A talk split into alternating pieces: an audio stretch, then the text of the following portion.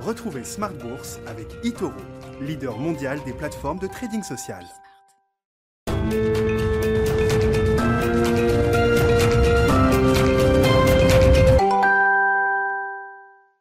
Bonsoir à tous et c'est reparti pour euh, Smart Bourse, votre rendez-vous bourse deux fois par jour à la mi-journée tout d'abord euh, de midi et demi à 13h pour faire un point de marché et puis le soir à partir de 18h30 afin d'évoquer les grands enjeux des marchés boursiers après la clôture du marché euh, parisien. Au sommaire de cette édition, les investisseurs qui suivront de près cette semaine les grands rendez-vous macroéconomiques aux États-Unis, à commencer par l'indice ISM dans le secteur manufacturier mais aussi bien sûr les chiffres de l'emploi pour le mois de mars. Des chiffres de l'emploi comme d'habitude précédents de l'enquête ADP des créations d'emplois dans le secteur privé ce mercredi. Et c'est également cette semaine que Joe Biden présentera le volet infrastructure de son plan de relance, un rendez-vous qui invitera à suivre de près les taux d'intérêt alors que le plan de relance alimente les craintes de hausse d'impôts ou d'inflation. Euh, je parle bien entendu des taux d'intérêt obligataires. Nous évoquerons également euh, dans cette émission le recul du secteur bancaire alors que euh, plusieurs banques comme Nomura ou Crédit Suisse ont indiqué faire face à de lourdes pertes alors qu'un hedge fund, Tiger Cub Archegos Capital Management, a fait défaut euh, sur ses appels de marge, ce qui a eu pour effet de précipiter la vente massive d'actions la semaine dernière. Certains parlent d'un montant de 20 milliards de dollars, d'autres évoquent même 30 milliards de dollars euh, d'actions vendues en bloc sur les marchés en fin de semaine dernière. On fera le point dans un instant avec nos invités. Et puis dans le dernier quart d'heure de cette émission, euh, dans le quart d'heure thématique, nous parlerons des performances des marchés africains avec notamment un focus sur le marché ghanéen.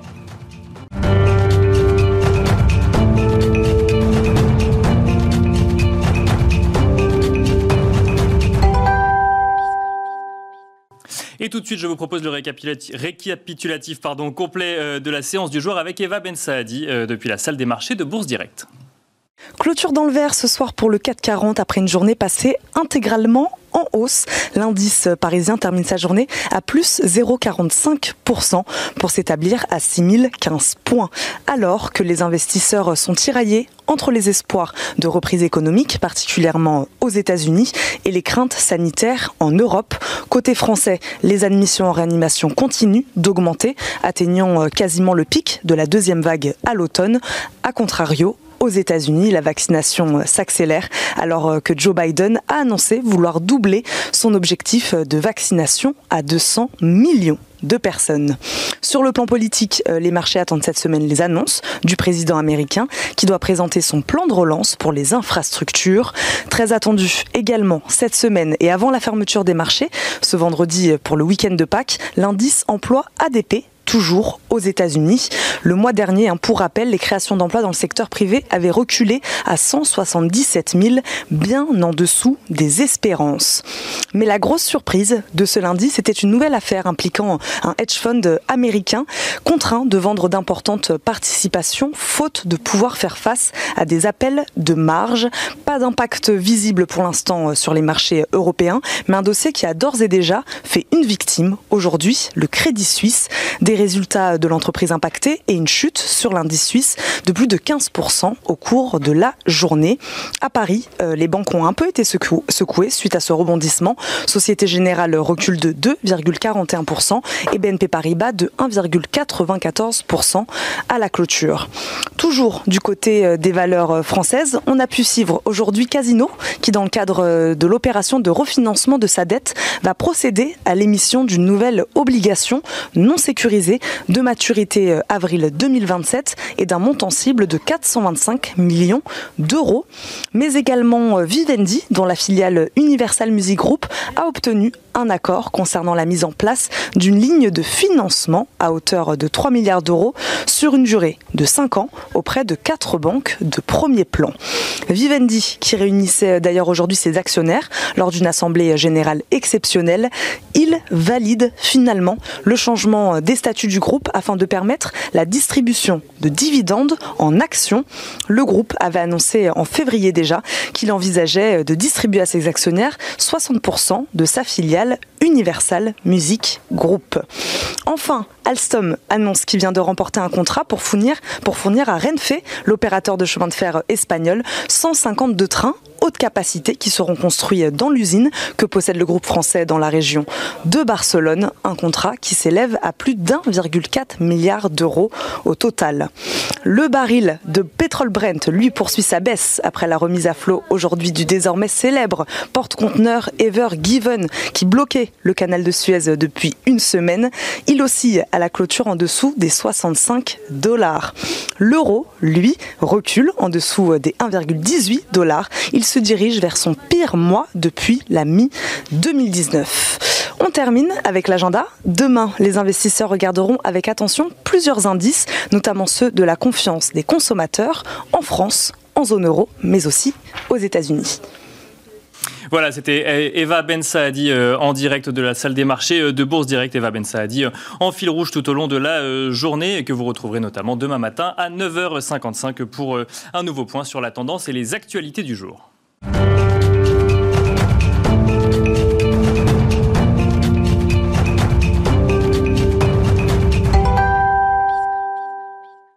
Et on enchaîne avec Planète Marché, avec trois invités qui sont en plateau avec nous afin de décrypter les mouvements et les enjeux des marchés financiers. Mabrouk Chetouane est avec nous. Bonsoir Mabrouk Chetouane. Bonsoir. Vous êtes responsable de la stratégie et de la recherche de BFT IM. À côté de vous, Thibaut Prébet. Bonsoir Thibaut Prébet. Bonsoir. Vous êtes directeur général adjoint de la financière Arbevel et à ma gauche, Louis Defels. Bonsoir. Bonsoir Nicolas. Vous êtes directeur général et responsable des gestions chez Gay-Lussac Gestion. Alors, on le disait, on le disait en introduction du coup, euh, le CAC 40 a clôturé en légère hausse. On peut parler de consolidation, euh, plus 0,45%, un CAC 40 qui, euh, qui dépasse tout de même quand même les, les, les, les 6000 points. On va commencer avec, avec vous, Thibault. on en parlait déjà un petit peu la semaine dernière dans cette émission avec Grégoire Favet. Le CAC 40 et les marchés européens consolident. C'est toujours le cas du coup en ce, début de semaine? Ouais, c'est bien. De toute façon, on a eu un début d'année qui, dans la continuité de la fin d'année dernière, était quand même assez impressionnant. Il y a un moment, il faut, faut se calmer, il faut essayer de voir un peu quelles sont les opportunités. Il y a beaucoup de rotation, donc c'est vrai que dans des indices qui euh, sont assez ternes, vous le disiez en parlant des bancaires, mais c'est un peu ça tous les jours, c'est-à-dire qu'il y a des, mouvements assez forts. Donc on a euh, voilà, tout le monde qui est en train de se dire, euh, la période, on va dire, sortie de crise en boursière, est un peu achevé. Et maintenant, comment on se positionne pour les prochaines années entre choix liés à l'inflation, entre euh, thématiques euh, de retour? Donc voilà, il se passe pas mal de choses dans un indice qui globalement euh, s'est plutôt calmé. C'est probablement très bien comme ça. Ça veut dire quoi? Ça veut dire que, si je comprends bien, les investisseurs commencent à prendre des positions d'un peu plus long terme et non des positions en, réaction directe à la crise qu'on a connue? On pourrait même dire quasiment l'inverse. C'est-à-dire que c'est plutôt les sociétés de long terme, avec une vraie visibilité, avec des vraies perspectives, qui ont fortement surperformé pendant cette crise. Et à un moment, les investisseurs se disent non mais d'accord, mais il y a quand même des trucs qui valent rien en bourse, qui sont pas si mal que ça. Et donc, il y a cette idée de se dire, bah, en fait, ce qui a beaucoup monté l'année dernière, ça a peut-être pris beaucoup d'avance sur le potentiel. En revanche, ce qui a beaucoup reculé, si on sort de cette crise, ce qui est un grand si, peut-être qu'ils ont un peu d'opportunité. Donc on a plutôt euh, une sorte de débat entre ceux qui cherchent de la valeur à long terme en restant sur des idées qui sont parfois un peu chères, et ceux qui se disent c'est le moment d'aller ramasser les choses un peu au tapis. Donc voilà, on est un peu entre les deux, mais c'est vrai que on observe plus des structurations de portefeuille un peu plus court-termistes, plus au ciblé de 2021 que euh, des mises en place pour les cinq prochaines années dans les mouvements de marché actuels. Donc ce qui se joue en fait c'est le timing, c'est le timing euh, et, euh, et, les espoirs entre guillemets des investisseurs qui entre ceux qui se disent bon bah on va encore attendre encore un petit peu et ceux qui se disent bah on, il faut commencer à retourner sur des valeurs qui sont super, sous sous valorisées sur sur les indices européens. En tout cas ce, que ce mouvement qui a démarré déjà en début d'année a encore un peu de potentiel donc voilà le, débat effectivement est bien là. Mabrouk chez toi sur sur cette consolidation du coup des, des, marchés européens quelle est votre analyse? Bon, Finalement elle est en phase avec le, redressement de la sortie de crise, effectivement, comme ça vient, ça vient d'être dit. Euh, aujourd'hui, finalement, on se dit euh, dans quelle mesure on va avoir euh, une, sortie de crise sanitaire, finalement, qui va sans doute arriver quelque part au deuxième semestre. Alors, le deuxième semestre, c'est assez long, hein, ça peut arriver effectivement au, Q4 ou au Q3. maintenant, la question est de savoir, finalement, dans le contexte actuel de remonter les taux d'intérêt, on a parlé de rotation, effectivement, avec des secteurs qui ont été lourdement impactés par la crise et qui ont été lourdement impactés par toute cette inondation de liquidités et ces baisses de taux d'intérêt Mhm. finalement qui retrouvent aujourd'hui de l'appétit euh, et euh, grâce aux yeux des investisseurs. Donc euh, on prend le secteur bancaire, le secteur automobile par exemple, qui lui aussi a observé finalement une, une dégringolade euh, l'an dernier, qui retrouve finalement aujourd'hui des couleurs euh, avec en toile de fond une mutation technologique, une mutation euh, structurelle qui est en train de s'opérer. Donc euh, aujourd'hui, la question est véritablement de savoir, c'est ce qui, c'est ce qui a été remarquablement euh, indiqué. Non, mais jusqu'à présent, c'est vrai que euh, c'est difficile de se projeter euh, dans un avenir relativement euh, proche, en tout cas pour la zone euro, dans la mesure où on ne sait pas en fait dans combien de temps on sera tiré d'affaire. C'est ça, on parle de sortie de Lane- crise, mais on ne sait pas quand finalement. bah, on ne sait pas quand d'une part, et on sait pertinemment que ce qui joue en notre défaveur, c'est le temps. C'est-à-dire qu'en gros, Philippe Lame l'a bien rappelé finalement la, la semaine dernière, c'est que plus on tarde, et plus finalement on va avoir des impacts qui, restent- qui risquent d'être irréversibles sur certains secteurs, sur certaines entreprises, etc. Donc, donc in fine, la, la question du timing est bien évidemment primordiale à chaque fois qu'on fait, euh, qu'on investit sur les marchés, mais là, euh, plus que jamais, finalement, si on n'a pas une confirmation d'un rebond très fort de l'activité pour 2022, puisque 2021, on sait que globalement pour la zone euro, c'est c'est un peu, euh, un peu foutu entre guillemets. Euh, mais on se dit globalement 2022, si on a ce rebond attendu, et bien effectivement tous les secteurs qui ont été, euh, on va dire, secoués fortement par, par la crise du Covid euh, vont pouvoir effectivement retrouver grâce aux yeux, des, investis- des investisseurs. Pardon. Donc Mais alors là, vous vous projetez en 2022, euh, ça veut dire que, et vous parlez d'un rebond en 2022, là on est en mars 2021, ça veut dire qu'on n'anticipe pas forcément de rebond sur, sur 2021, sachant qu'on est à 6000 points, on consolide là sur ces dernières semaines, mais il, il reste encore trois trimestres sur, sur l'année. Oui, mais globalement, on a quand même fait une grande partie du chemin. Donc, euh, qu'en gros, à mon sens, 6000 points, compte tenu de la situation macro. Alors, on essaye, on a une approche un peu fondamentale chez BFT. On, est- on essaie de, de- de- de- de recoller un peu, euh, à la fois, on va dire, les morceaux macro et micro, les perspectives de croissance bénéficiaire. Prenons le CAC, par exemple, qui sont très fortes, mais qui répondent finalement à au moins 40 qu'on a vu euh, l'an dernier. hein. Donc, Mhm. euh, on a un effet de base positif, effectivement. Donc, je pense qu'on a aujourd'hui une partie de cette, de cette croissance bénéficiaire qui est dans les cours. La croissance macroéconomique, elle, va être relativement médiocre parce qu'il va falloir rattraper en fait tout le retard du premier semestre lié au- à l'environnement sanitaire qui, qui ne s'améliore pas. On le sait en Europe et particulièrement en France, ça vient d'être dit. Et donc, du coup, in fine, euh, aujourd'hui, le- le- la consolidation, aujourd'hui, on, on a retrouvé un rythme de croissance des cours boursiers qui est, à mon sens, beaucoup plus calme que ce qu'on a observé, évidemment, mais qui est beaucoup plus en phase avec la réalité, en fait. D'accord, donc un- une sorte de retour à la normalité finalement. Je pense. Je pense. Alors, on va revenir euh, sur ce qu'a dit euh, Philippe Lane euh, dans un instant. Juste avant, Louis de Fels, du coup, votre avis également sur cette, sur cette consolidation qu'on vit actuellement sur, sur les marchés européens? Elle est plutôt assez saine parce qu'on avait vu que le marché s'était joué à se faire peur avec la forte remontée des taux, notamment aux États-Unis. On avait vu que le discours de la Fed était un peu, pas toujours un peu hésitant. C'était la première fois où il n'était pas vraiment très en ligne parce qu'il dit qu'il n'y aura pas de hausse de taux avant 2023. Le marché avait commencé à jouer plutôt 2022. Donc on avait vu qu'il y avait pas mal de volatilité et que ça avait commencé à stresser le marché. Mais néanmoins, côté Europe, on voit que Madame Christine Lagarde, donc la patronne de, de- de la BCE, a vraiment fait le taf. hein. Elle a vraiment bien travaillé. Elle a, elle a encore dit qu'elle a augmenté, vous savez, le fameux PEPP, le plan Mhm. d'aide européen. Elle a encore augmenté. Elle a dit qu'elle ferait tout pour ne pas augmenter les taux et surtout de bien montrer qu'il y avait une, une décordance par rapport aux États-Unis. Je pense que le marché a plutôt bien réagi. On a vu que le AT, le Bund tout de suite, avait euh, vraiment été reparti euh, à la baisse. Et donc, donc voilà, elle a vraiment fait un, bon travail. Et on voit que la forte rotation sectorielle qu'on avait eue depuis le début de l'année, notamment avec le fameux plan de relance inflationniste de 1900 milliards du président Biden, donc c'est vrai que très très vite, c'était plutôt les valeurs cycliques, les valeurs value. On avait assisté à une forte rotation sectorielle. Et depuis dix jours que Madame Lagarde est revenue, on voit, avec l'arrivée des résultats qui arrivent, plutôt le stock picking qui revient. Maintenant, on a vu que la semaine dernière, le marché dans son ensemble avait plutôt progressé avec toute différence de style. Donc euh, maintenant, on va bientôt arriver à la fin du trimestre. Donc ça va être intéressant. Je pense que après la très forte rotation sectorielle qu'on a vue au mois de novembre après le vaccin, au mois de février, début mars, où ça va être assez violent euh, sur certains portefeuilles, je pense que le stock picking va, revenir. Et donc, c'est une considération plutôt assez saine sur les marchés. Et je pense qu'enfin, euh, les stock pickers vont pouvoir de nouveau euh, s'éclater dans les prochaines semaines. C'est vrai que vous avez cité une, échéance importante, donc l'arrivée donc à terme du, premier trimestre, un premier trimestre qui, qui, va s'achever sur fond de rebond de restrictions sanitaires, si je peux l'exprimer ainsi. du coup, ça reste un environnement favorable au stock picking euh, selon vous Toujours parce que là, on a quand même bien vu, on a des exemples. Il faut commencer à regarder Israël, le UK, les États-Unis. On voit que le vaccin arrive. On peut faire confiance au président Macron qui a vraiment dit qu'il allait avoir une accélération, même s'il nous répète ça depuis le mois de janvier. Mais là, on l'a vraiment vu dans les chiffres de ce week-end avec plus de 400 000 par jour vaccination. Donc on voit que voilà, le énième, troisième confinement, même s'il va être très dur, on peut penser que voilà, dans 3-4 semaines, ça ira mieux. Donc voilà, le marché anticipe. Mais Mais le, plus important, c'est vraiment, on est dans une vraie reprise cyclique économique, bien aidé en plus avec les plans, de, relance à la fois budgétaires et monétaires, donc à la fois avec la BCE et aussi au niveau euh, des États. Donc, voilà, donc c'est vrai qu'on a, n'oubliez pas que le marché, lui, même s'il anticipe pas mal, on attend euh, des croissances bénéficiaires assez importantes en 2021 et 2022.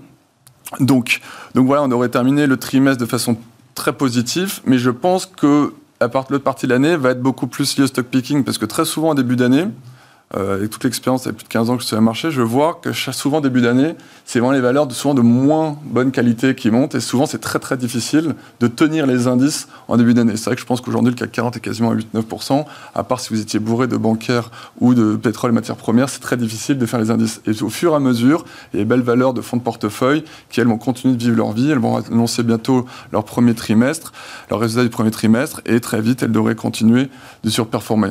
Donc euh, voilà, c'est peut-être parti un peu très fort très vite sur certaines valeurs, notamment sur ce qu'on appelle un peu chez nous les value traps. Hein, c'est les sociétés qui ont énormément bénéficié de la repentification des taux.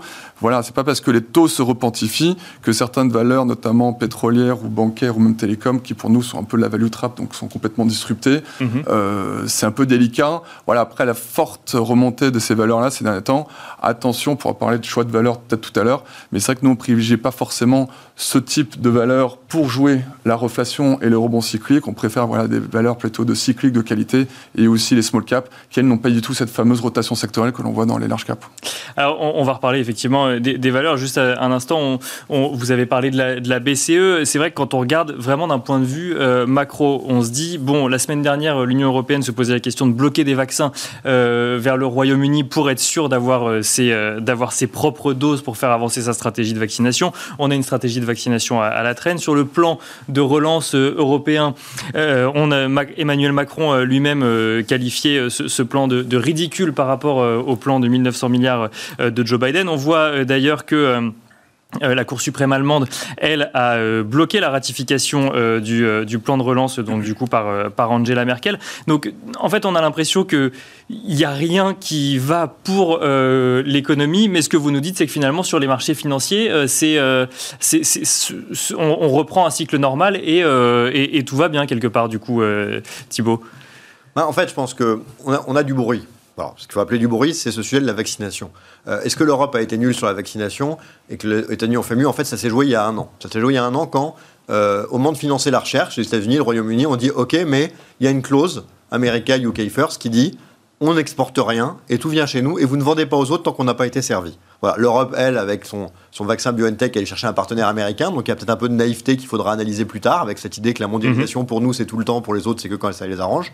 Bon, ça, c'est vraiment quelque chose auquel il faudra revenir, mais aujourd'hui, il y a une sorte de course entre les variants et la vaccination partout, que les États-Unis avaient l'air de gagner, et puis là on a eu des discours assez alarmistes ce week-end, que l'Europe va perdre, mais ça ne changera pas grand-chose au fait que dans un mois ou deux, finalement, tout, va tout le monde va être vacciné suffisamment et ça va commencer à repartir fortement, et que dans les cours boursiers, ce mois à venir, il compte pour quasiment zéro. Donc en fait, c'est pas tellement un sujet. En donc, donc, là, en fait, on, se flagelle, mais finalement, en fait, c'est une, on peut se question de moi. oui, enfin, au lieu de la bourse, on est quand même des citoyens, donc on peut pas se satisfaire de voir euh, des gens qui souffrent, qui décèdent parce qu'ils n'ont pas été vaccinés, alors que dans d'autres pays, les professeurs sont déjà vaccinés. Donc ça, on peut pas s'en satisfaire. Mais boursièrement, c'est plus à l'histoire. D'un point de vue plan de relance, là encore, je suis assez sceptique cette comparaison. Il faut se rappeler une chose, c'est qu'il y a deux types de plans de relance.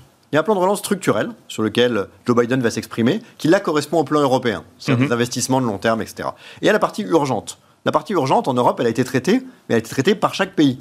C'est-à-dire que, euh, pour prendre un exemple idiot, quand la France fait un chômage partiel, qui est quasiment payé euh, à plein. Oui, c'est ça, ça équivaut à des mesures qui sont prises dans le plan de relance américain. Inexistant aux US, et, l'équivalent en termes de dépenses et de budget par rapport à ce qui est fait aux US est énorme. C'est-à-dire qu'aux US, on n'a pas d'aide qui atteigne ne serait-ce que ce niveau-là aujourd'hui, et les chèques qui sont faits sont euh, d'une amplitude très limitée par rapport aux aides qu'on a pu avoir en France. Donc je crois qu'il faut accepter une idée simple.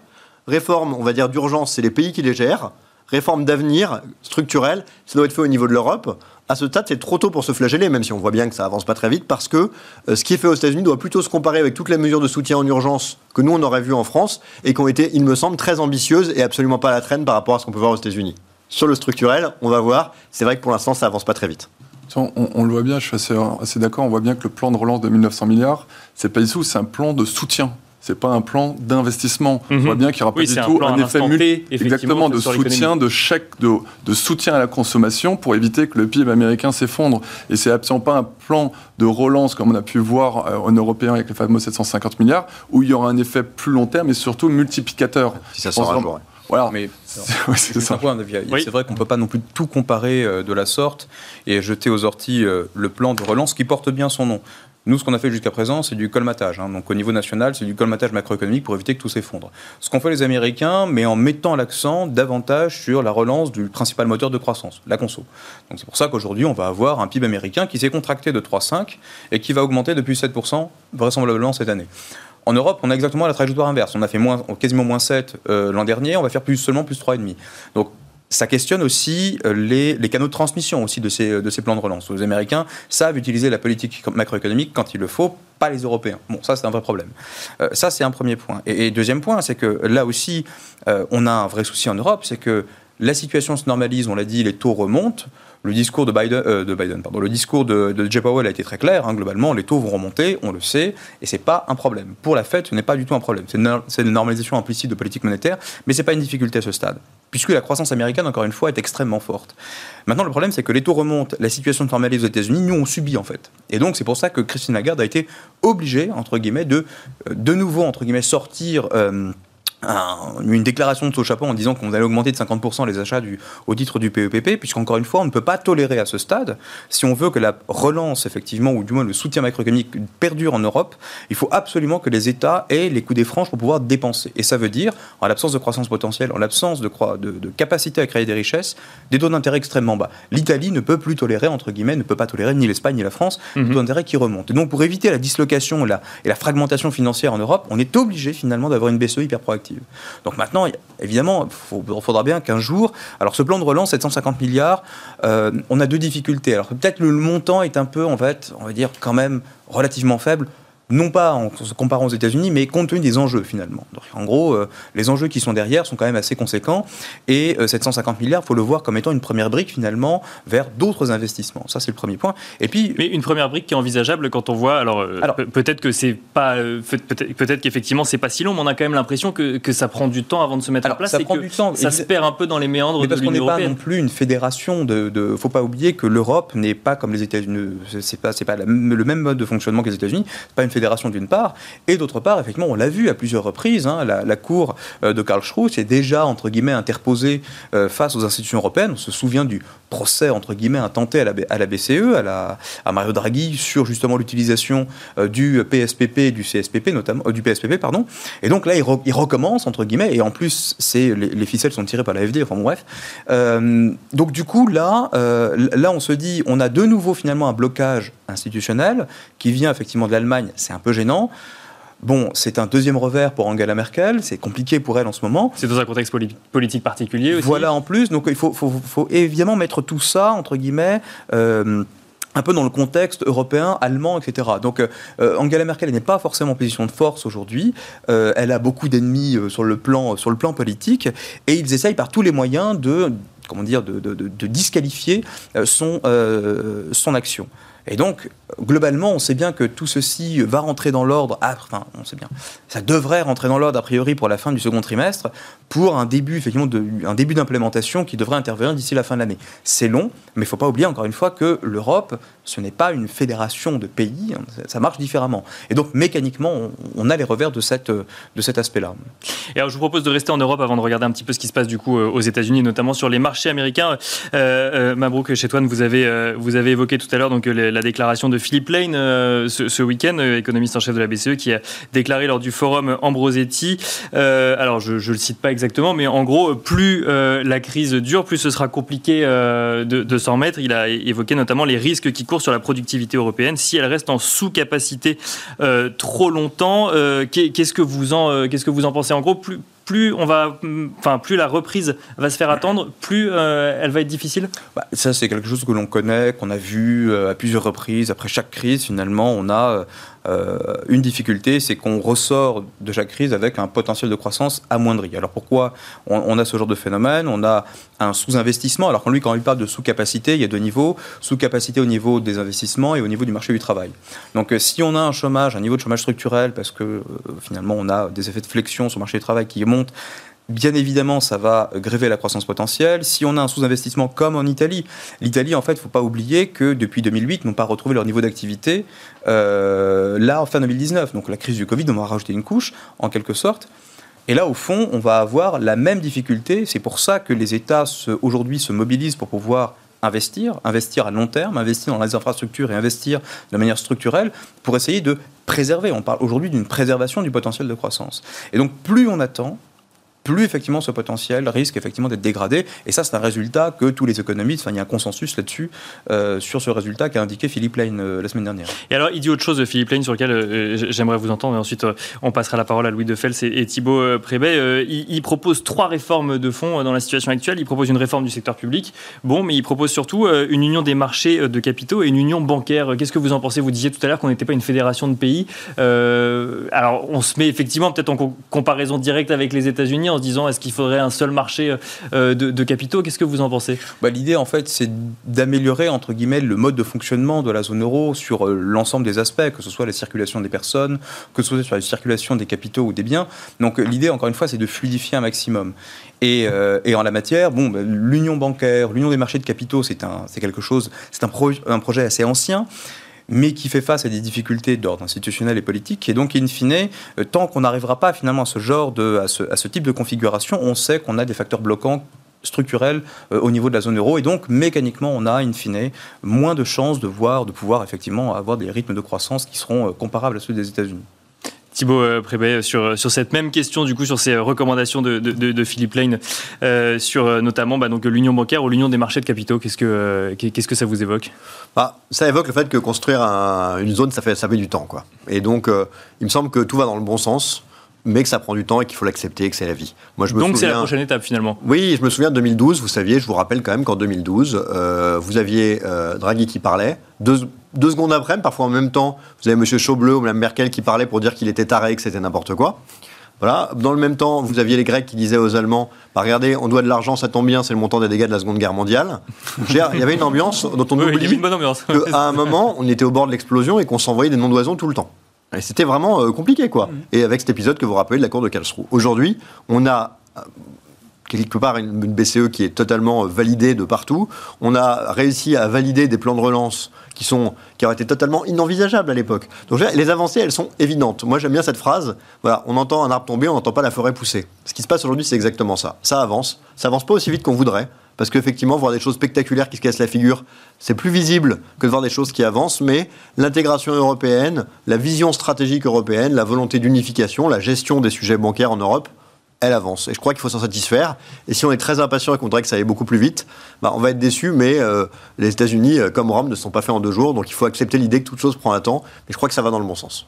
Louis de Fels, euh, ah, ah, assez en ligne, ça va dans le bon sens? Ça va dans le bon sens, c'est vrai que c'est assez lent, mais c'est vrai que ce qui est un peu un peu, un peu regrettant. C'est comme pendant la crise de 2008, on voit que la crise vient des États-Unis et on voit bien que l'Europe, quasiment dix ans plus tard, est quasiment restée au même niveau quand vous regardez le PIB par habitant, alors que les États-Unis ont quasiment plus, doublé. Et on voit que clairement, il faudrait en faire beaucoup plus. On voit que les plans de relance aux États-Unis, les 1900 milliards, on va parler bientôt des, 3, 000 milliards de relance d'infrastructures. C'est vrai qu'aux États-Unis, en Europe, on a de tels défis, même démographiques, on a tellement de plans différents à faire sur la transition énergétique et numérique, on a tellement de choses à faire qu'aujourd'hui, il faudrait profiter des taux bas, limite pour s'endetter beaucoup, beaucoup plus. On voit que, en tout cas au niveau européen, il y a eu des plans de relance, on a sauvé les entreprises et tout, donc ça a été très bien. Voilà, c'est fait, c'est top, parce qu'il y a encore quelques années, ça aurait été même juste impensable. Mais profitons-en pour encore accélérer et pour revenir à des croissances, pour, pour revenir, on va dire, au niveau pré-Covid le plus rapidement possible. Parce qu'il faut, quand on regarde les, bénéfices attendus des États-Unis, du SP, dès 2021, on aura déjà effacé toute la baisse liée à la Covid de 2019, alors qu'en Europe, c'est plutôt pour mi-2022. Donc voilà, euh, lâchons encore les chevaux, investissons à fond. Il y a quand même beaucoup de défis qui nous attendent. Profitons de l'argent pas cher pour, euh, pour euh, vraiment investir. mais ça va dans le bon sens, c'est un peu lent, mais ça va dans le bon sens. Et alors justement, vous évoquez euh, les, États-Unis, euh, donc on a beaucoup parlé des, marchés européens, surtout du CAC 40 et ensuite donc du coup des, sujets macroéconomiques en Europe. Aux, États-Unis, bah, on a l'impression que finalement ça, ça se passe mieux quelque part. Ça se passe mieux clairement, et on voit clairement la reportification de la courbe des taux aux États-Unis. Donc c'est vrai que le marché s'était fait jouer peur parce que rappelez-vous, les taux étaient à 0,9, on est quasiment passé à 1,50, 1,60 très vite, même à 1,70. Donc ce qui compte, c'est pas, c'est complètement naturel. Hein. On n'est pas du tout en resserrement monétaire, on est plutôt en expansion économique. Donc c'est normal que les taux euh, se reportifient. Mais ce qui est important en bourse, c'est vous savez, c'est la vélocité, la rapidité de la remontée des taux. Donc c'est vrai que le marché a pu se faire peur, surtout qu'en plus, euh, Monsieur Powell avait commencé à parler plusieurs fois, il n'est pas forcément rassurer les marchés. il avait tenté effectivement, mais on sentait que ça, ne durait pas longtemps. Voilà, c'est vrai que quand il dit que la prochaine hausse sera en 2023 et Madame Yellen dit quasiment l'inverse en disant 2022 plutôt en ligne avec le marché. Donc c'est vrai que bon, tout ça, ça devrait rentrer euh, dans l'ordre. On voit qu'il y a une petite pause depuis deux semaines euh, sur les, taux d'intérêt, mais normalement, il n'y a pas de raison qu'on remonte doucement, mais sûrement vers les 2%. Et je pense que le marché pourrait complètement euh, l'absorber en dépit des variations élevées. Donc on voit clairement que depuis le début de l'année, ce qui était l'ancien darling de tous les investisseurs, le Nasdaq qui plutôt souffre de cette remontée des taux, hein, parce que je vous rappelle bien que toutes les valeurs de forte croissance, bah, plus les taux sont élevés, plus vous impactez euh, quand vous actualisez la croissance future des résultats. Donc d'où la sous-performance du, Nasdaq cette année et la très forte surperformance du Dow Jones et également du Russell 2000, donc les valeurs de plus petites et moyennes capitalisations aux États-Unis. Donc, euh, donc voilà, donc ils s'en sortent bien. On verra euh, mercredi, jeudi, il y a des chiffres euh, et aussi l'emploi vendredi assez important macroéconomique, notamment sur l'ISM manufacturier et les prix payés. Parce qu'on voit que clairement le plan de relance de 1900 milliards est un plan inflationniste parce que mhm. tout ne sera pas produit aux États-Unis. On va devoir importer des choses du reste du monde, notamment des matières premières, plein plein aussi de biens. Donc on voit que les, les coûts des biens, il y a des vraies ruptures d'approvisionnement. Il n'y a pas que dans les semi-conducteurs, dans beaucoup de produits. On a vu que Nike, pour la première fois, a fait un petit, euh, a, dit attention, c'est pas un problème de demande, c'est un problème d'offre. On va voir que les premiers impacts des semi-conducteurs, il y a Tesla qui va bientôt sortir ses chiffres. Va-t-il pouvoir livrer toutes ces voitures? Est-ce qu'ils nous disent demain il y a un problème de semi-conducteurs, etc. Donc c'est vrai que ça va pouvoir donner un peu de volatilité, mais néanmoins tout ça, ça va dans le bon sens.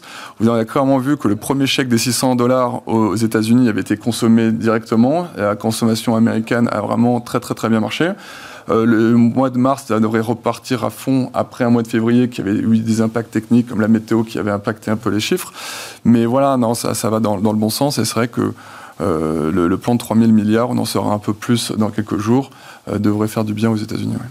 Euh, Thibaut on l'a annoncé, il y a plusieurs, plusieurs, il y a plusieurs rendez-vous attendus cette semaine aux États-Unis. Donc l'indice ISM, mais aussi donc l'enquête ADP de l'emploi avant les chiffres du ministère du Travail de l'emploi aux États-Unis. faut les attendre comment ces chiffres-là? C'est quoi une validation du coup de, des premiers jours de mandat de Joe Biden ou ou faut ou, ou une validation de. Ouais, je crois qu'il ne faut pas les attendre. Il ne faut pas les attendre. Non, mais il faut accepter le fait qu'on a une période euh, qui. Ce qui est intéressant quand vous regardez les chiffres, c'est pas leur niveau, c'est leur variation pour voir s'il y a des tendances qui se dessinent. Et quand on est dans des périodes complètement éclatées comme on est aujourd'hui, où il y a eu un effondrement et un rebond virulent, il y a des chiffres qui sont extrêmement élevés qui disent rien parce qu'elles ne nous disent pas où on va. Donc on est dans une période d'un rebond très conjoncturel. On a besoin de savoir si ça accouche de quelque chose de plus structurel. Est-ce qu'on doit avoir un choc, euh, genre post-guerre, qui va nourrir une croissance euh, pendant euh, des années et des années Ou est-ce qu'on a une inflation qui revient justement de cette incapacité à produire, puis dès qu'on aura rattrapé, ça va se calmer Aujourd'hui, on n'en sait rien. Et ce n'est pas les statistiques du mois de mars ou même du mois d'avril qui nous le diront. C'est quand on arrivera vers mai-juin et qu'on verra si bah, on a lancé une dynamique ou au contraire on a eu un petit soufflet qui retombe un peu. Aujourd'hui, le marché a en tête qu'on est plutôt sur un rebond conjoncturel qui, avec des fruits structurels un peu plus faibles, c'est-à-dire qu'on aura plus d'inflation et de croissance qu'avant, mais pas dans des proportions colossales. Il faudra voir si c'est ce scénario-là ou si au contraire c'est entre guillemets hors contrôle. Et ça, c'est pas les chiffres de cette semaine ou même du mois prochain qui nous le diront. Donc je crois qu'il faut évidemment les surveiller parce que c'est intéressant, mais je crois qu'ils n'ont pas grand-chose à nous dire sur les sujets qui nous intéressent vraiment, c'est-à-dire est-ce que la dynamique de long terme a été altérée par euh, les événements conjoncturels de 2020 Et, et je pense que c'est trop tôt pour le savoir. Donc on tire pas de conclusion à chaud, on attend de voir euh, sur, euh, sur plusieurs mois. Ouais, je pense réellement que si on est surinformé, on reçoit énormément de statistiques, qu'on est bien obligé de commenter. Mais je crois que les vraies questions qui se posent aujourd'hui, c'est des questions qui ne trouveront pas leur réponse euh, en mars 2021. Et ce, d'autant plus, si je puis me permettre, qu'on sait pertinemment qu'il va y avoir des effets de base terribles sur l'inflation qui vont emmener celle-ci à plus de 3%, voire même 3,5% aux États-Unis, pourquoi pas 4 même à la Mhm. limite. Ça, c'est du bruit, effectivement, on le sait. Donc la vraie question qui est derrière, c'est est-ce qu'on va avoir ce qu'on appelle des effets de Est-ce qu'on va avoir une diffusion de cette inflation euh, payée par effectivement le ménage américain sur des salaires, des prix de production ou, euh, ou de l'inflation sous-jacente? Ça, on ne le sait pas encore. Il est beaucoup trop tôt pour se prononcer. Et il ne faut pas oublier aux États-Unis que si on regarde ce qui a été fait parmi, enfin avec tous les, si on cumule tous les plans budgétaires depuis le mois d'avril dernier, c'est pas loin de 20 points de PIB qui ont été injectés. Et 20 points de PIB, ça se voit mécaniquement sur une croissance à 7. Enfin, c'est c'est comptable. À un moment donné, il n'y a pas de dimension, il n'y a pas de stochastique là-dedans. hein. Donc, euh, donc globalement, euh, c'est tout à fait normal de voir une, une économie américaine creuser l'écart finalement avec l'Europe, tout simplement parce qu'encore une fois, ils ont injecté massivement euh, des liquidités dans leur économie. Alors, vous parlez de bruit, vous parlez d'être obligé de commenter euh, euh, l'actualité. Bah, justement, Mais je vous en veux pas, hein. je, vous, je vous propose euh, de, de le faire, à voir si effectivement ce sera pour vous du bruit ou, ou quelque chose de, de, de- de sérieux. Le secteur bancaire, bah, du coup, recule depuis, de- de- depuis ce matin. Alors, je vais pas revenir sur, sur toute l'histoire parce que du coup, il y est- on, on entend beaucoup de choses, on a des déductions, on a des suppositions, mais globalement, ce qu'il faut comprendre, c'est que Nomura, donc la banque japonaise, a annoncé anticiper une perte euh, potentielle de 2 milliards de dollars en lien avec, euh, je cite, une transaction avec un client américain, Nomura qui, qui perdait euh, 16% ce matin euh, à Tokyo. Crédit Suisse a annoncé de son côté euh, que ses résultats du premier trimestre pourraient être affectés de manière importante à cause euh, du défaut sur des appels de marge d'un fonds spéculatif américain avec qui euh, la banque suisse détenait des positions. Et dans le même temps, on a euh, le fonds euh, Tiger Cub euh, Archegos Capital Management, euh, je le dis bien, qui a annoncé avoir fait défaut sur ses appels de marge et ce qui a eu pour effet de précipiter la vente massive d'actions vendredi dernier. Certains parlent de 20 milliards de dollars d'actions, d'autres 30 milliards de dollars d'actions, des actions vendues en bloc qui ont visé principalement euh, Viacom CBS, Baidu, Discovery ou euh, Tencent Music. Euh, J'ai noté juste ici un peu les... les variations des bancaires sur les marchés financiers, Société Générale moins 2,41%, BNP euh, environ moins 2%, Crédit Agricole bon euh, moins 0,7%, Deutsche Bank euh, moins 3%, et donc bah, Crédit Suisse on en a parlé moins 14%, et Nomura moins 16%. Euh, Qu'est-ce que ça vous évoque, Mabrouk, tout d'abord? Bon, la question, enfin, euh, enfin, Ah, je, je- je sens votre réaction que c'est du bruit déjà. oui, oui, non, c'est du bruit. Et puis, euh, c'est ce qu'on disait euh, hors antenne, c'est que finalement, à chaque fin de mois, on a l'impression qu'il faut un petit événement pour euh, un peu pimenter la fin de mois, en quelque sorte. Non, mais globalement, c'est pas un risque de système. Enfin, je- en tout cas, je, je ne le pense pas. Et euh, globalement, la réaction des bancaires aujourd'hui, bon, bah, elle est naturelle. On a un secteur qui va être, euh, on va dire, impacté. Et les, enfin, les, les, les- les- les institutions qui ont été effectivement touchées par, euh, par ce problème-là sont, sont sanctionnées. Et le reste, finalement, bon, euh, moins 2% pour, euh, pour, une, pour, une, pour une action, effectivement, type Société Générale, ce n'est pas non plus quelque chose, entre guillemets, qui, euh, qui relève effectivement d'un événement de marché, pas du tout. Donc là, on va voir, effectivement, on n'a pas assez d'informations à ce stade pour se prononcer et, faire un diagnostic. Bon, donc, pas plus de commentaires de ma part. Thibaut Prébet, euh, du coup, c'est euh, un, un- un non-événement où, où on peut, ça peut poser d'autres questions, peut-être sur des valorisations excessives ou autres? Eh ben, c'est du bruit, c'est pas du bruit. C'est du bruit dans le sens où c'est une perturbation. Mais comme c'est une perturbation qui revient tout le temps, au bout d'un moment, voilà, vous savez cette phrase, euh, voilà, quelqu'un a toujours de la chance, ce n'est pas de la chance. C'est un peu pareil. Mhm. Quand une société est toujours au creux de tous les pains, les pains de marché, bah, à un moment donné, il faut se poser des questions. On nous a dit que les banques, euh, oui, mais c'était le pétrole qui était haut, mais en fait, il y avait un problème géopolitique, donc il y avait des pertes tous les ans. Puis après, c'était le Covid. Et ensuite, on a dit, dès que les taux vont remonter, ça va marcher. Et puis, on enchaîne encore les, les nouvelles. Donc, ce qu'on constate, c'est que, vous avez des secteurs en bourse pour lesquels tout est une opportunité. Si on prend l'exemple d'Amazon, c'est l'exemple typique. hein. Dès qu'il se passe quelque chose, c'est bon pour eux. Mhm. Vous avez des sociétés qui a un problème géopolitique de matières premières, un volcan ou quoi que ce soit, c'est toujours un problème. et donc, je pense que ce qui se passe aujourd'hui est sans aucun intérêt dans l'absolu, mais qu'on pousse deux choses. Un, une idée d'opacité du secteur bancaire. Les gens se disent, mais en fait, j'aime bien mettre mon argent, est des stock pickers, dans des choses qu'on comprend, qu'on connaît. Quand les gars sortent des positions, on ne sait même pas qu'elles existent, qui leur font perdre des montants colossaux, on a du mal à être à l'aise avec ce type de choses. Et puis la deuxième chose, c'est que c'est vrai qu'il y a toujours une raison pour laquelle, à la fin, il y a un truc qui cloche. Et on ne voit pas en revanche les opportunités qu'ont d'autres secteurs qui font qu'il y a aussi parfois ce côté bonne surprise. Et donc ça, ça rajoute à cette défiance historique du secteur bancaire dont elle aura bien du mal à se dépêtrer. Et donc oui, c'est du bruit, mais c'est pas la première fois qu'on a ce genre de discussion du euh, ah oui, bah, les banques avaient un problème, mais ça sera bon au prochain trimestre. Et je pense que cette lassitude qui s'est installée dans les marchés depuis 4-5 ans sur les banques trouve là encore du carburant. Je me souviens les premières fois que je suis passé à la télévision et que je critiquais les banques. Sur Twitter, il y avait des dizaines d'insultes en disant mais le secteur bancaire c'est formidable, vous vous rendez pas compte. Aujourd'hui, tout le monde a lâché l'affaire. Et donc je pense que ce genre d'affaires participe à euh, ce, ce, dédain, ce lâchage, particulièrement du retail. Des valeurs bancaires voilà, à la, sur ce qu'ils font, sur leur bilan, et puis sur le fait qu'il y aura toujours une raison pour laquelle ça ne marchera pas bien. Donc je crois que c'est à la fois du, un détail et à la fois assez symptomatique de, du désamour euh, euh, de la, la cote pour, pour ce type de, de société. Louis de Fels, un avis similaire ou peut-être un peu plus mesuré sur, non, je, sur les je, bancaires Je suis assez en ligne, mais oui, sur les bancaires, ça c'est clair, vous l'avez compris. Je pense que nous, c'est structurellement mort, on se rejoint assez, c'est de, la, de la value trap. Mais en fait, ce que je voulais dire, c'est d'essayer de comprendre d'où, comment c'est intervenu. C'est vrai qu'on a vu déjà avec la crise du Covid ce qui s'était passé sur certaines grandes institutions financières de la place de Paris et certains hedge funds qui ont explosé en vol. Peut-être avec trop de levier, trop de, de de, boîtes noires, de trop d'algorithmes.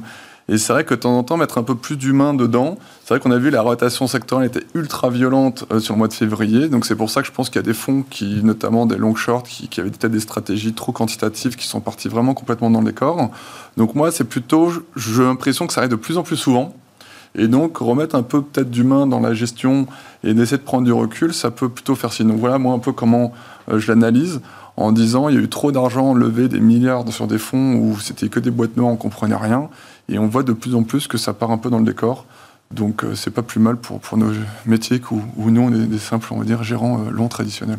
Et ben justement je vous propose d'en parler euh, directement de vos métiers. Il nous reste à peu près 5 minutes jusqu'à la fin de, de, cette émission. On va continuer avec vous Louis Defels. Du coup dans le contexte qu'on a brossé un petit peu là, quels sont les secteurs ou peut-être même les valeurs que vous regardez Quelles sont celles que vous évitez ou quelles sont les zones géographiques que vous regardez?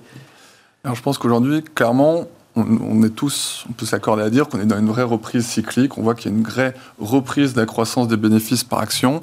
Donc on pense clairement que le marché, c'est très difficile à court terme de faire des prévisions, mais à 6-12 mois, même plus long terme, on reste très positif sur le marché action. Et il y a plusieurs moyens pour la thématique. Clairement, on a vu que Christine Lagarde et que taux vont rester bas pendant longtemps. Et je pense que les sociétés de, à longue duration donc des belles valeurs de, de qualité, les L'Oréal, les Hermès et Dassault Systèmes, qui ont pu être un peu impactés avec la remontée des taux d'intérêt, est un bon moyen de valeurs de fonds de portefeuille qu'il faut toujours garder en portefeuille parce que c'est des valeurs qui, sur le moins long terme, surperforment. Mm -hmm. Mais néanmoins, pour remettre un peu d'alpha dans les portefeuilles, remettre un peu de, de, de on va dire, de, pour faire de la performance, nous on privilégie plutôt les, les valeurs small et mid cap où il n'y a pas là cette fameuse rotation sectorielle et surperforme toujours les large caps en reprise de cycle et notamment quand les PMI sont, reprises. Donc c'est une première thématique. Et enfin, pour jouer la reprise, on va dire les anciennes belles valeurs liées à, qui étaient avant le Covid, on va dire c'est dans la fameuse reprise en cas, on peut espérer qu'avec la reprise des vaccins, des très belles valeurs qui étaient très bien gérées, euh, type euh, Voyageurs du Monde, Compass, ou sociétés comme Italie, comme Mar, qui dans la distribution de, nourriture pour café l'hôtel, de restaurants, devraient revenir une fois que les vaccins arrivent, parce que c'est des valeurs de très très bonne qualité, extrêmement bien gérées. Donc voilà un peu comment on construit nos portefeuilles aujourd'hui chez, chez Gay-Lussac Gestion. Alors ça c'était pour euh, Gay-Lussac Gestion. Thibaut Prébet, même question. Qu'est-ce que vous regardez? Qu'est-ce que vous évitez? Où est-ce que vous voyagez si vous avez différentes zones géographiques? Alors chez Financière Arbevel, j'aime bien à dire qu'on est des investisseurs stratégiques et pas tactiques. Donc on n'essaie pas d'aller faire les coups. Donc quand le marché tourne très vite, on a plutôt tendance à essayer de définir une vision de long terme et de et d'y rester. Ce qu'on observe aujourd'hui effectivement, c'est que le pari euh, small mid euh, cyclique euh, est un bon moyen d'aller chercher un rebond sans aller sur des secteurs qu'on n'aime pas particulièrement jouer sur le long terme. Je crois qu'on en a parlé euh, suffisamment. Euh, J'ajouterais deux choses. La première, c'est qu'on observe qu'il y a une baisse des valeurs technologiques qu'on n'a jamais tellement vendues puisque on considère que c'est du bruit ce qui arrive. Mm -hmm. Il y a eu un, des, des, des claques un peu plus marquées sur certaines valeurs vertes qu'on appréciait, on a considéré, nous, que ça commençait à être une bonne opportunité pour revenir. Donc, on, on, fait récemment un peu notre, notre retour en allocation. En tout cas, on, remet, on, on revisite un peu les dossiers de valeurs vertes, voilà, qui ont parfois perdu des 20, des 30, des 40% depuis le début de l'année, ce qui recrée des opportunités assez importantes dans des, un secteur qui va être au cœur des plans de relance. Et puis, euh, même Donc si on. des valeurs vertes finalement qui étaient euh, un peu les stars finalement de 2020 et ouais, qui, début d'année assez rude, ouais. qui a eu un début d'année assez rude. Donc vous y revenez, euh, vous y revenez En aujourd'hui. tout cas, c'est vrai qu'on revise tous les dossiers parce qu'on considère que le, il y a parfois des choses un peu conceptuelles qui s'envolaient avec beaucoup d'introductions en bourse, tout le monde qui mettait euh, deux trois commandes et qui essayait de refourguer une filiale euh, en disant ça vaut quelques milliards. Tout ça, c'est un peu calmé. Donc on pense qu'il y a à nouveau une opportunité, même s'il va y avoir beaucoup d'introductions en bourse et de flux. Et puis, euh, même si c'est un marché qu'on apprécie, on trouve toujours que les valeurs américaines techno sont quand même toujours très chères. Et donc dans les allocations mondiales, euh, j'avoue qu'on regarde quand même volontiers l'Asie euh, et la Chine, suite à la baisse récente, un peu plus rapidement que les valeurs euh, type Nasdaq ou à l'équilibre. On ne se trouve pas aujourd'hui qu'on ait recréé des opportunités euh, massives, même si là encore, euh, ce, ce volant un peu plus tactique reste très limité euh, dans la logique de financière Bevel. Et pour finir, euh, Mabrouk Chetouane, alors on va pas parler de valeurs spécifiquement, mais qu'est-ce que vous regardez euh, des, les grands mouvements sur les, euh, sur les marchés financiers? Euh, Ce qu'il faut bien comprendre aussi, c'est qu'en 2021, la zone de croissance, enfin les zones de croissance, ça va être globalement elle va être concentrée sur la- le continent américain et le continent asiatique. Mhm. Donc la Chine va continuer effectivement de tirer, de, de- de jouer sa force d'attraction, euh, notamment sur la partie Asie du Sud-Est. Donc effectivement les actions de cette région euh, méritent effectivement qu'on les regarde. Donc Alors- la, la Chine, qui pareil, était un des grands sujets de 2020, dont on a un peu moins parlé euh, début 2021. oublié, effectivement, Se, se non, fait c'est oublier en ce moment, oublié. mais, mais ça va revenir sur le devant de la scène. Ça va revenir, et puis enfin, c'est déjà revenu à mon sens. Et puis, faut pas oublier que la fin de l'année dernière, ils ont signé quand même un accord. Alors, l'accord, le RECP, effectivement, qui était un accord de, de- commercial, euh, certes pas non plus très élaboré, mais en tout cas ça montrait effectivement la mainmise de la, de la Chine sur cette zone-là, qui est la zone encore une fois de croissance forte au niveau mondial. Et, donc in fine, donc, euh, la, zone émergente, alors là aussi il faut être un peu sélectif dans la mesure où la remontée des taux américains, ça peut effectivement faire un peu, ça peut poser quelques difficultés, la remontée du dollar aussi peut poser des difficultés euh, à certains pays émergents qui seraient trop exposés justement sur cette thématique dollar. Donc l'Asie du Sud-Est nous paraît être effectivement un, un bon, un bon point. Et puis globalement, on peut pas non plus, euh, avec ce qui, euh, avec ce qui se, se- trame, entre guillemets, ce que nous réserve Joe Biden avec son, son plan effectivement d'infrastructure, on peut difficilement s'éloigner effectivement du marché américain. Donc euh, ça, c'est malgré les valorisations, et ça on le dit depuis maintenant plusieurs années, qui ne cesse de croître, euh, on a quand même aujourd'hui des secteurs qui vont bénéficier d'un nouveau plan qui risque d'être lui aussi titanesque euh, au, niveau, euh, au niveau américain, qui va in fine se déverser sur le marché des actions américaines et par voie de conséquence sur l'ensemble des marchés développés. Donc il faut rester finalement quand même aussi sur les marchés américains et Oui. Les, marchés européens dont on a quand même parlé euh, du- durant une grosse partie de cette émission. Exactement. Merci beaucoup euh, Mabrouk Chetouane. Je rappelle que vous êtes responsable de la stratégie et de la recherche de BFT euh, IM. Merci également euh, Thibaut Prébet. Je rappelle que vous êtes directeur général adjoint de Financière Arbevel. Et merci Louis Defels, directeur général et responsable des gestions chez euh, Gay-Lussac Gestion.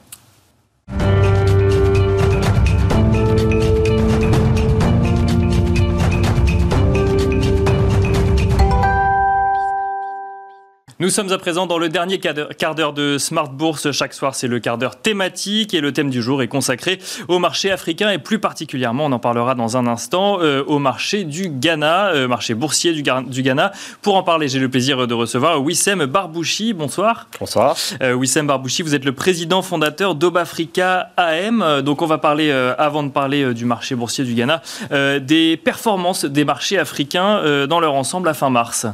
Oui, bah écoutez, depuis le début d'année, les performances des, des places africaines sont relativement bonnes. hein. On a plusieurs marchés qui sont en territoire positif. Avec en tête, euh, vous évoquiez tout à l'heure le Ghana, donc euh, le Ghana qui est à plus 20% depuis le début de l'année, D'accord qui est suivi par euh, d'autres marchés qui sont autour de 10%, je pense notamment au Kenya. Et puis ensuite, on a une ribambelle de marchés qui sont autour de 2-3%, comme le Maroc ou la Tunisie. C'est c'est des marchés qui ont beaucoup souffert de, euh, de, de- de la crise pandémique en 2020 Disons que c'est comme un peu tous les marchés, c'est-à-dire que sur la, sur la première phase, euh, mars-avril, euh, pour la plupart des marchés, il y a eu euh, une correction euh, assez violente.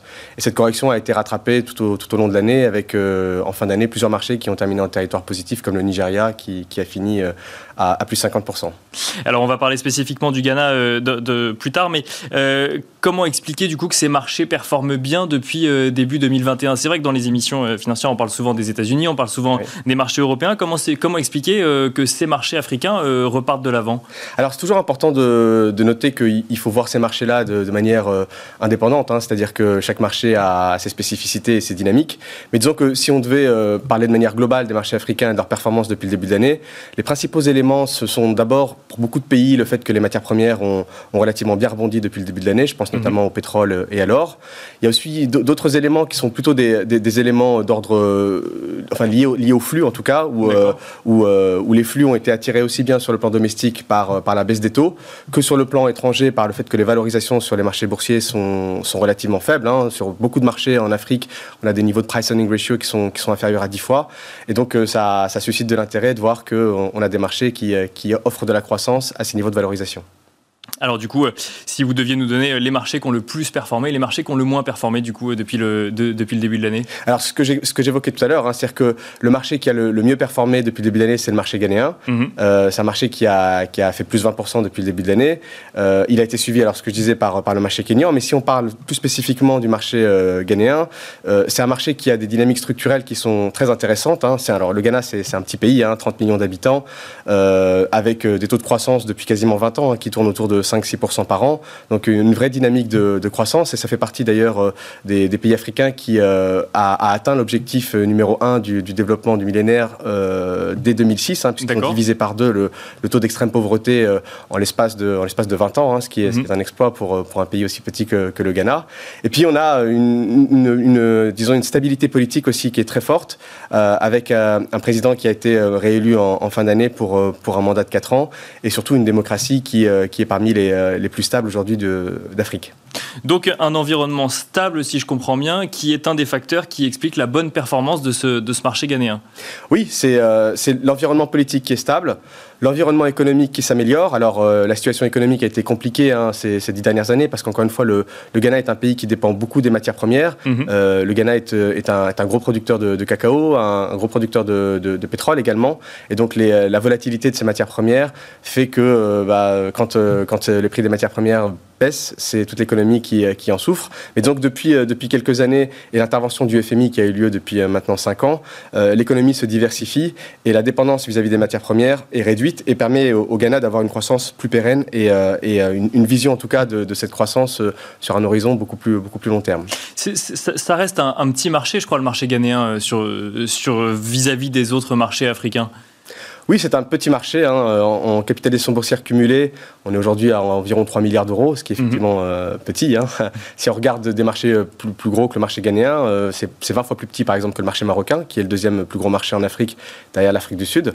Euh, mais c'est un marché qui, en taille, est, est équivalent à, à la, à la Zambie par exemple, à l'Ouganda ou, ou au Rwanda. Et, et c'est un marché qui, qui est constitué d'environ 30 sociétés, un peu plus de 30 sociétés, avec toujours une, une typologie qui est assez proche de ce qu'on peut observer dans d'autres marchés, c'est-à-dire qu'on a beaucoup de, de sociétés dans le secteur bancaire, Mhm. on a quelques sociétés dans le secteur des, des télécommunications, c'est d'ailleurs une société du secteur des télécommunications qui est la première capitalisation boursière du marché ghanéen. D'accord. Et puis ensuite, on a d'autres sociétés, notamment dans le secteur de la consommation. Alors on va, euh, on, va, on va parler des sociétés dans un instant. Juste avant, qu'est-ce qu'il faut euh, surveiller au Ghana? Vous nous avez parlé du coup de, donc de la stabilité politique, vous nous avez euh, parlé de l'intervention du FMI euh, en, en- en 2020 avec pour objectif de, de réduire le déficit.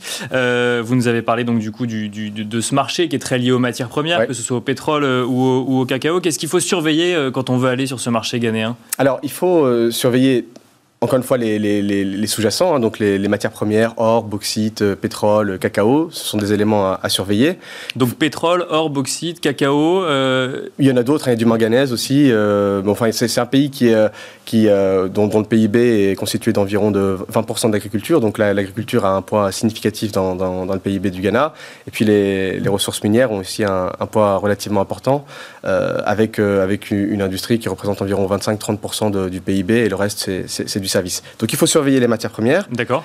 Il faut surveiller les taux, parce que le Ghana, c'est un pays où euh, les taux sont, sont élevés. hein. Au, au plus haut, on avait des, euh, un taux directeur qui était à 20%. D'accord. Et donc, euh, effectivement. c'est vrai que quand, euh, quand on compare aux, aux taux qu'on peut observer dans les marchés matures, on est sur des niveaux qui sont très très élevés. Très élevé, effectivement. Mais euh, si on regarde sur le long terme, ces taux ont baissé. Alors en, en 2020, euh, il y a 150 points de base qui, qui ont permis au taux directeur ghanéen de passer de 16 à 14,5%. D'accord. Et, et cette dynamique devrait se poursuivre si l'inflation est, est contenue. Alors aujourd'hui, on est sur des niveaux d'inflation de l'ordre de 10%. Et si cette inflation est maintenue... là aussi, du coup, sont sur des niveaux un peu plus élevés que ce qu'on peut voir euh, dans d'autres pays. Exactement, mais si cette inflation est maintenue sur ces niveaux-là, euh, ça va permettre probablement à la Banque centrale ghanéenne de réduire les taux. Et cette baisse des taux va certainement entraîner un, un flux positif sur les marchés actions. Donc euh, ça, c'est un élément très important pour nous et qu'on suit sur plusieurs marchés, puisqu'on on constate, en tout cas sur le territoire africain, que les marchés actions sont très dépendants euh, de, du, du flux qu'on peut observer entre le marché obligataire et le marché actions. Euh, quand on voit le- les taux des marchés obligataires baisser, c'est les marchés actions qui en bénéficient. Et si on parle maintenant des actions, euh, justement, ou en tout cas euh, des valeurs, vous nous avez parlé, donc vous nous avez effectivement parlé de la plus grosse euh, capitalisation qui est dans le secteur des télécoms. Quelques exemples, du coup, de, capitalisation ghanéenne? Oui, alors cette société, elle s'appelle Scancom, c'est la plus grosse capitalisation boursière dans le secteur des télécoms. C'est une, filiale de MTN, de MTN qui est, le, leader des télécommunications en, Afrique. On a ensuite pas mal de sociétés bancaires, hein, euh, Ghana Central Bank par exemple. On a une société qu'on aime beaucoup aussi qui s'appelle CIL Bank, qui est, qui est une small mid cap hein, d'environ 50-60 millions d'euros de capitalisation boursière. Et puis ensuite, on a quelques sociétés dans le secteur de l'assurance, dont une euh, dont je peux, je peux éventuellement parler si vous, si, si vous souhaitez, qui s'appelle euh, Enterprise Group. C'est euh, un acteur de- dans le secteur de l'assurance qui fait environ 40 millions de- d'euros de capitalisation boursière.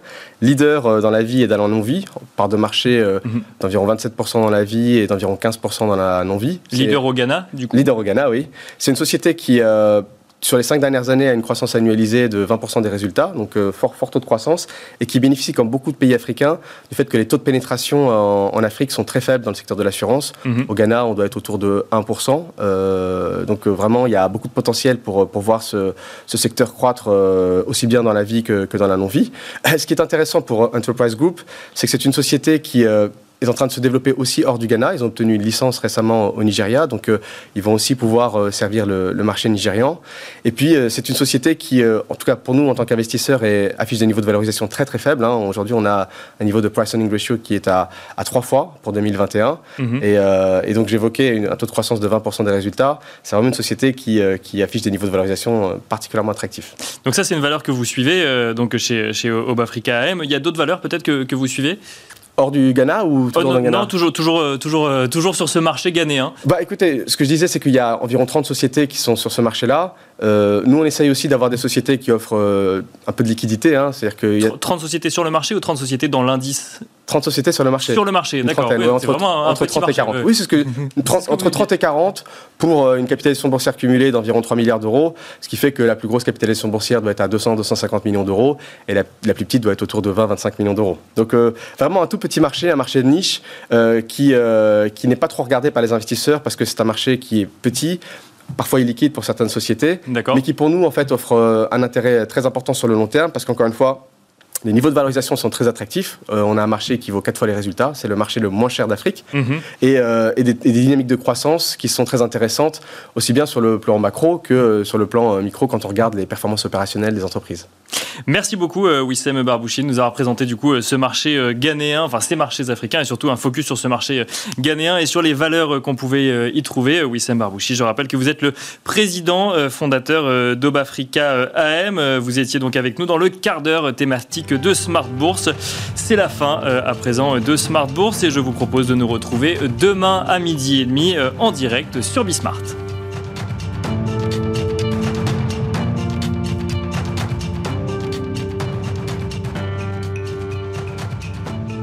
C'était Smart Bourse avec Itoro, leader mondial des plateformes de trading social.